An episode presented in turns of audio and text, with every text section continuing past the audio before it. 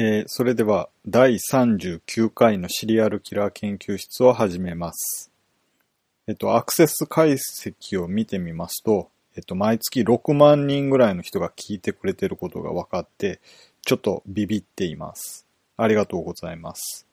ただ、たくさん聞いていただいてるんですが、えっと、ツイッターのフォローが50人足らずなので、あの、もしツイッターをしている人で申請していただければ相互フォローしますので、えーよろしくお願いします。今はロシアのシリアルキラーを中心に研究していますが、あの、この人を調べてほしいとか、この事件を調べてほしいというのがあれば、ぜひツイッターで言ってください。えーそれでは、今回は、えータガンスキーの狂人として知られるアンドレイ・ニコラエビッチ・エフセーフについて紹介いたします。彼は1970年代半ばにモスクワとその周辺で活動したシリアルキラーです。F セーフは1955年生まれです。1955年がどういう年かと言いますと、現在の TBS が開局した年であったり、後楽園遊園地が完成した年、少女漫画の、えーリボンが創刊された年といえば、えーかなり昔だということがわかると思います。F 政府はそんな1955年に生まれて7年生、えー日本でいうと中学1年生で学校を中退します。モデルや実験室助手、えー船乗りとして働きましたが、仕事が嫌いで、いつも長続きせずに辞めていました。1970年代の最初に、F 政府は精神病院に入院することになりました。後に彼は次のように語っています。私は病院で注射されたすべての薬のために完全に頭がおかしくなって病院を出ました。私は非常に苦しい状態を経験して脳の働きがおかしくなりました。私は人間を第一の敵だと思うようになりました。ということです。F 政府の最初の犯行は1974年8月25日にザゴルスク市、現在のセルギエフ・ポサド市で行われました。被害者はマリーナ・モロゾワという赤い服を着た16歳の女子高生でした。彼女は祖母を訪ねる途中でした。少女のバッグにはノート、パウダーボックス、バスのチケット、35カペイカしか入っていませんでした。カペイカというのは1ルーブルの100分の1のことです。当時は1ドルが360円の固定相場でしたので、1ルーブルは約400円くらいだったようです。で、当時の1円と現在の1円を比較すると5.2倍ぐらいの価値があったようなので、1カペイカが21円くらい。35カカペイカは735円くらいのようです。モロゾワの殺害については F 政府の証言があります。私は強盗をするためにザゴルスク市に行きました。殺人をするつもりでした。小雨が降っていて寒い日でした。駅から駅前広場を1時間半物色していました。19時頃、すでに夕暮れでした。交差点で女の子を見つけました。交差点を渡って村の奥へ進んでいきました。その少女は可愛かったのでよく覚えています。右側の民家まで200歩ほど進んだところで、私は少女の袖をぐいっと掴んで彼女を止めました。バッグに手を伸ばしたら彼女は二三歩後ろに下がりました。彼女は私に向かって、あんたバカ？何なの？言いました。彼女はすぐに立ち去って、家の方へ進んで、門を駆け抜けようとしました。私は背中の右側を二回ナイフで刺しました。数歩進んで、彼女が崩れ落ちたのを見ました。彼女は助けてと叫びました。しかし、それはすでに声になっていませんでした。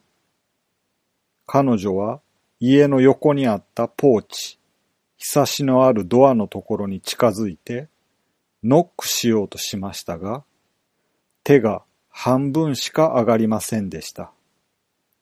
私はそれ以上見ずに逃げました。私は途方に暮れて、刺した後に急いで逃げ出して、バッグを取りませんでした。と言っています。彼女の刺し傷は肺から心臓にまで達していて、すぐに亡くなったようです。この殺人の翌日26日に F 政府は思いつきます。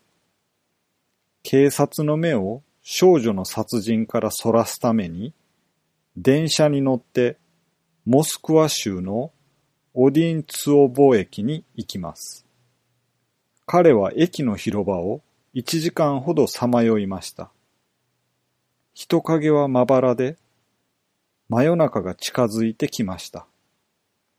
そこで彼はカバンを持った男性を見つけます。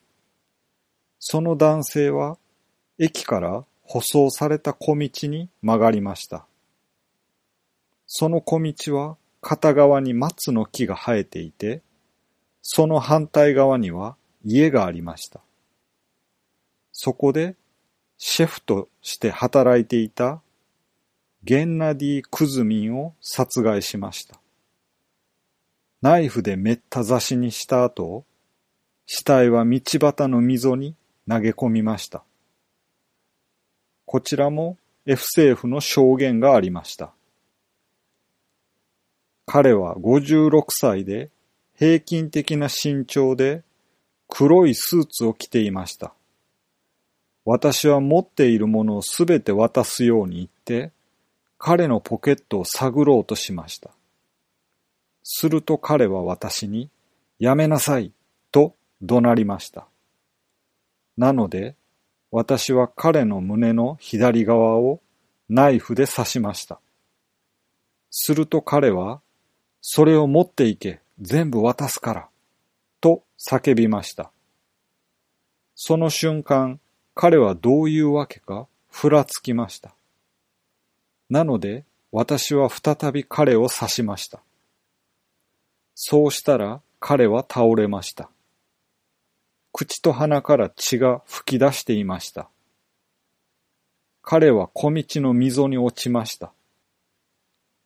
私は彼を探して、12ルーブルとボストークの時計を取りました。さらに、食料品が入っているカバンを見ると、桃が3、4キロ、鶏が2羽入っていました。ジャケットの内ポケットには、パーティーカードを持っていました。このパーティーカードというのが何なのかはわかりませんでした。ソ連時代に食べ物とかを買えるクレジットカードのようなものなのでしょうか。詳細はよくわかりませんでした。F 政府がクズミンの胸をナイフで刺したとき、ナイフの刃が垂直ではなく、肋骨に対して平行に持っていたため、より深く刺さり、ナイフは心臓にまで達していました。彼はそのことを知っていて、ナイフを横に持っていました。F 政府はケメロボ州で盗みを働いて逮捕されました。その時は、最初の殺人の前夜に、軍の部隊から脱走した19歳のセルゲイ・サベリエフとして逮捕されました。しかも、この時にモロゾワを殺したことを自供したのですが、関与を証明することができなかったために釈放されてしまいます。同じ年の9月にモスクワの第三インターナショナルにちなんで名付けられた文化宮殿の公園で、F 政府は男子学生のウラジミール、ウラジーミル・パーシンを襲って、ナイフで4回切りつけました。彼は頭と背中を負傷はしましたが、一命を取り留めました。パーシンはボディービルをしていたので、身をかわして致命傷を免れて逃げることができました。第三インターナショナルというのは、コミンテルンとも言われて、国際共産主義運動の指導組織です。シリアルキラーを調べていると、こういう派生した知識も覚えられるので、とても役に立ちます。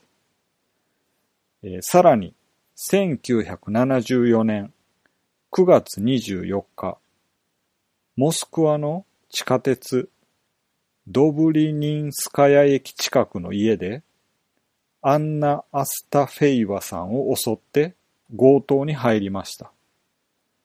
彼女は瀕死の重傷を負いますが、犯人は、もみあげを生やして優しい目をした若い男だったと証言することができました。その後、彼女は病院で亡くなりました。二日後の9月26日、モスクワ州の43キロ地点の駅で、F 政府は男性を襲い、重傷を負わせました。ナイフが折れるほど激しく刺したため、歯が被害者の背中に刺さったままになっていました。病院に運ばれましたが、間もなく死亡しました。この殺害された男性は、F 政府によく似た42歳のニコライ・デミンでした。F 政府は前の日に電車の中で彼と出会いました。デミンは10回の有罪判決を受けて、20年近く刑務所や収容所で服役していました。F 政府は彼を家に招待して、お酒を飲ませて、彼の犯罪歴について話をしました。翌朝、デミンに、2日前に強盗した時のシャツ、ズボン、ジャケット、ブーツをあげました。後でわかるんですが、F 政府はデミンに服を着させて、警察の捜査を混乱させる目的で、この殺人を犯しました。そのため、当初、捜査当局は、強盗殺人をすべてデミンがやったのではないかと考えていました。F 政府の証言によると、夕方に近づいていました。私は彼をどうやって殺すかを考えていました。第一に、もはや私は彼を必要としていませんでした。第二に、彼は私についてのすべてを知っていました。私がしていること、私が住んでいる場所などです。そして第三に、彼は私の服を着ていました。デミンの死体が見つかったら、彼が犯人だと思われると考えました。43キロ地点の駅から歩いていたとき、私は少し後ろに下がって、ナイフを取り出して、デミンの背中を刺しました。彼は悲鳴を上げて地面に倒れました。体の重さでナイフが折れました。私は彼のそばにしゃがみ込んで、彼が悲鳴を上げているのに、ナイフの破片で彼の頭とこめかみを殴りました。彼は助けてくれ、殺されると叫びました。そして静かになりました。駅から人が出てきたので、F 政府はナイフの破片を捨てて森の中に姿を消しました。もう一度駅に戻ってきます。彼は水道を見つけて血を洗い流してすぐに電車に乗ってホチコボに向かいました。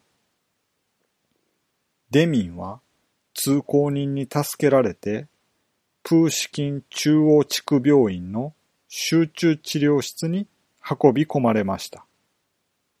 しかし、意識を取り戻すことなく亡くなりました。体には14もの刺し傷が見つかりました。デミンの頭は何度も刺されていました。警察は目撃者を見つけましたが、黒くて太い髪ともみあげといったどうでもいい特徴以外を覚えている人はいませんでした。このデミンが最後の男性の犠牲者でした。その後の F 政府は女性だけを選んで襲いました。1974年10月8日、モスクワのダガンスキー地区で F 政府は立て続けに3件の強盗事件を起こしました。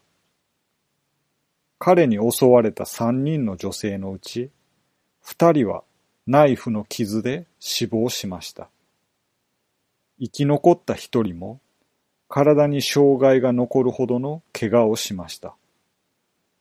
襲われた全員が赤いドレスを着ていたので、モスクワモスクワでは赤い服を着た女性の殺人鬼、 The Killer of Woman in Red が現れたと言われて、パニックが起きました。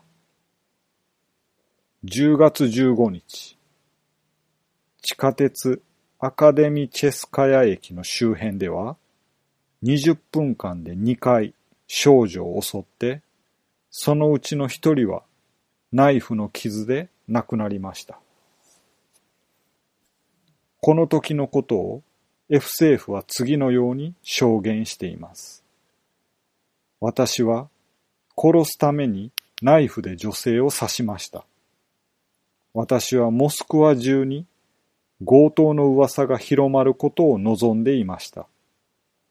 そうしたら、誰もが恐れて、すぐに要求に応じて、私を含む強盗に貴重品を差し出すようになるからです。もう一つは、警察が私を捕まえられないように、目撃者を生かしておくことを恐れたからです。さらに翌日の10月16日、地下鉄プロレタルスカヤ駅の周辺で、F 政府は再び2回女性を襲いました。被害者の一人は亡くなりました。しかし、この時の二人の女性は、どちらも赤い服を着ていませんでした。この後、F 政府は、モスクワとその周辺地域で何度も強盗をしましたが、被害者は全員生きていました。被害者の証言は犯人を同じように描写していました。モスクワのパニックは国を動かしました。ソ連内務省の指導部は前代未聞の対応を決定しました。ニコライ・シュチェロコフ内務大臣はテレビを通して市民に用心するように警告しました。この対応に怯えた F 政府は2年近く犯行をやめました。2年後の1976年11月に1ヶ月の間に4件の強盗事件を起こしましたが、そのうち2件では殺人を起こしました。1977年秋には F 政府は CPSU ソ連連邦共産中央委員会の秘書でタイピストをしていたニーナ・ダリンジャンの頭をドライバーで殴りましたが、彼女は奇跡的に助かりました。彼女は混乱することなく落ち着いて行動しました。と話しています。有名な芸術家、三人組の風刺漫画家であるククリニクシーの一人、ミハイル・クプリアノフの妻、リディア・クプリアノバを殺害したことで F 政府が神格化されます。さらに、今回初めて F 政府は被害者を死後に犯しました。2ヶ月後の1977年12月19日、ソフリの村の家庭用品店の裏庭で数十人の人々がいる前で彼は殺人を犯しました。そして殺害されたリディア・シュールさんから腕時計、お金、宝石、犬の首輪を奪って、その後彼女の死体を犯しました。目撃者は事件現場でコーデュロイのジャケットを着た不審な男を見たと証言しました。地元の飲み屋の店主は、ベルベットのジャケットを着たシャフノフという男が着ていたと証言しました。その上着には血痕がついていて、ポケットにはナイフが入っていたのが、後に発見されました。シャフノフが逮捕された時、彼は別の男がその上着を渡してきたと主張しました。その後の捜査で彼の証言が確認されました。また別の目撃者は、ホトコボの列車の中で不審な人物を見たと言っていて、その不審者は鉄道員の制服を着ていたと証言しました。データベースがチェックされると該当者が見つかりました。22歳の犯罪者、アンドレイ・エフセーフでした。どうして人前で殺人を犯したのに捕まらなかったのか調べたのですが、F 政府の証言が残っていました。彼女は叫んで、私を掴んで、上唇を引っ掛けました。私は彼女を10回、いや12回刺しました。彼女は仰向けに倒れたまま、彼女を引きずっていこうとしたら、人が通りかかって立ち止まって私の方向を見ました。私はわざと無礼な感じで、何を見てるんだ、さっさと向こうへ行け、と言いました。そしてまるで女性に話しかけているように、さあ起きて、また舐めろ、と言いました。彼女のイヤリングと指輪を外して、ブーツや服を脱がせました。誰も通りかかっていないようだったので、彼女を犯しました。それからシャベルで穴を掘りました。ということです。1977年12月28日、F 政府は逮捕されました。年末だったので、彼は最後のリディア・シュールから盗んだ宝石を部屋の新年を祝うための木に飾っていました。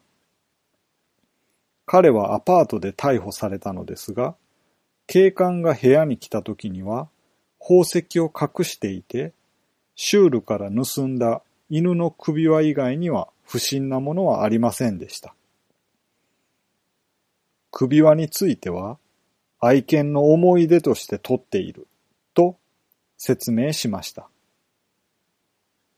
最初は証拠を出すことを拒否していましたが、12月31日の大晦日、同じ留置場に入っていた男との会話の中で、母親が宝石の入ったパイを焼いてくれたんだ、という奇妙な話をしました。その男が情報を提供して、この話が判明し、捜査員は盗まれた宝石が小麦粉の袋の中に隠されていると推測しました。F 政府のアパートの二度目の捜査で小麦粉の入った箱の中に指輪、イヤリング、時計などが発見されました。F 政府は盗んだものをすぐに売っていました。それらをワインと食べ物と交換していました。他にも彼は食堂車のウェイトレスにプレゼントしていました。2台のテープレコーダーやブーツ、ジャケットなどを買っていました。さらにガールフレンドにプレゼントを買うのにも使っていました。尋問中、F 政府は非常に反抗的で、女性捜査官との会話を拒否しました。当時、普通の探偵として働いていたウラジミール・トピリチェフというロシア内務省組織犯罪首席副局長は F 政府がニシンに対して病的に執着していたことを思い出しました。そこで彼は塩漬けにしたニシンを持ってこさせて F 政府に与えると証言することに同意しました。彼はそのニシンを骨ごとすべてむさぼり食いました。彼は9件の殺人、18件の殺人未遂、1件の強姦、32件の強盗を自白しました。殺人は実際は11件でした。F 政府は生きていると思っていましたが、病院に運ばれてから死亡した人もいたからです。1件の強姦以外に2人を弛緩していました。18人が生き残りましたが、奇跡的に生き残っただけで、何人かは障害者になり、すべての犠牲者が顔と頭に生涯消えないようなひどい傷跡が残りました。F 政府は次のように証言しました。私は自分の犯罪に備えていました。私は毎日スタジアムでクロスカントリーのトレーニングを行いました。ダンベルで筋力トレーニングをしてサンボを習いました。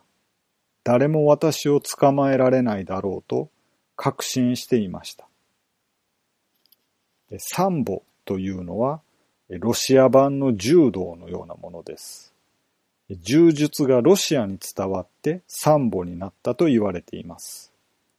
柔道と違って締め技は禁止なんですが、柔道で禁止されている下半身、足への関節技が認められています。法医学的な精神鑑定の結果、F 政府は裁判を受けることができる精神的能力があると診断されましたが、同時に社会病室、ソシオパスであると診断されました。F 政府は自分の行為に対して全く反省していませんでした。給料から次の給料まで働いて生活している人を軽蔑していると主張していました。1979年、裁判所はアンドレイ・エフ政府に死刑を宣告し、すぐに銃殺刑になりました。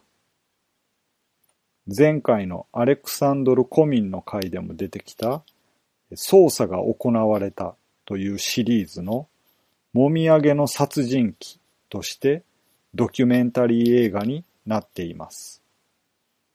彼はタガンスキーの狂人、ザ・タガンスキー・マニアックや赤い服を着た女性を狙った殺人者、The Killer of Woman in Red と呼ばれていましたが、途中で出てきたように特徴がもみあげと優しい目ということで、もみあげの殺人者、 The Killer with Sideburns や優しい目をした殺人者、 The Killer with Kind Eyes とも呼ばれました。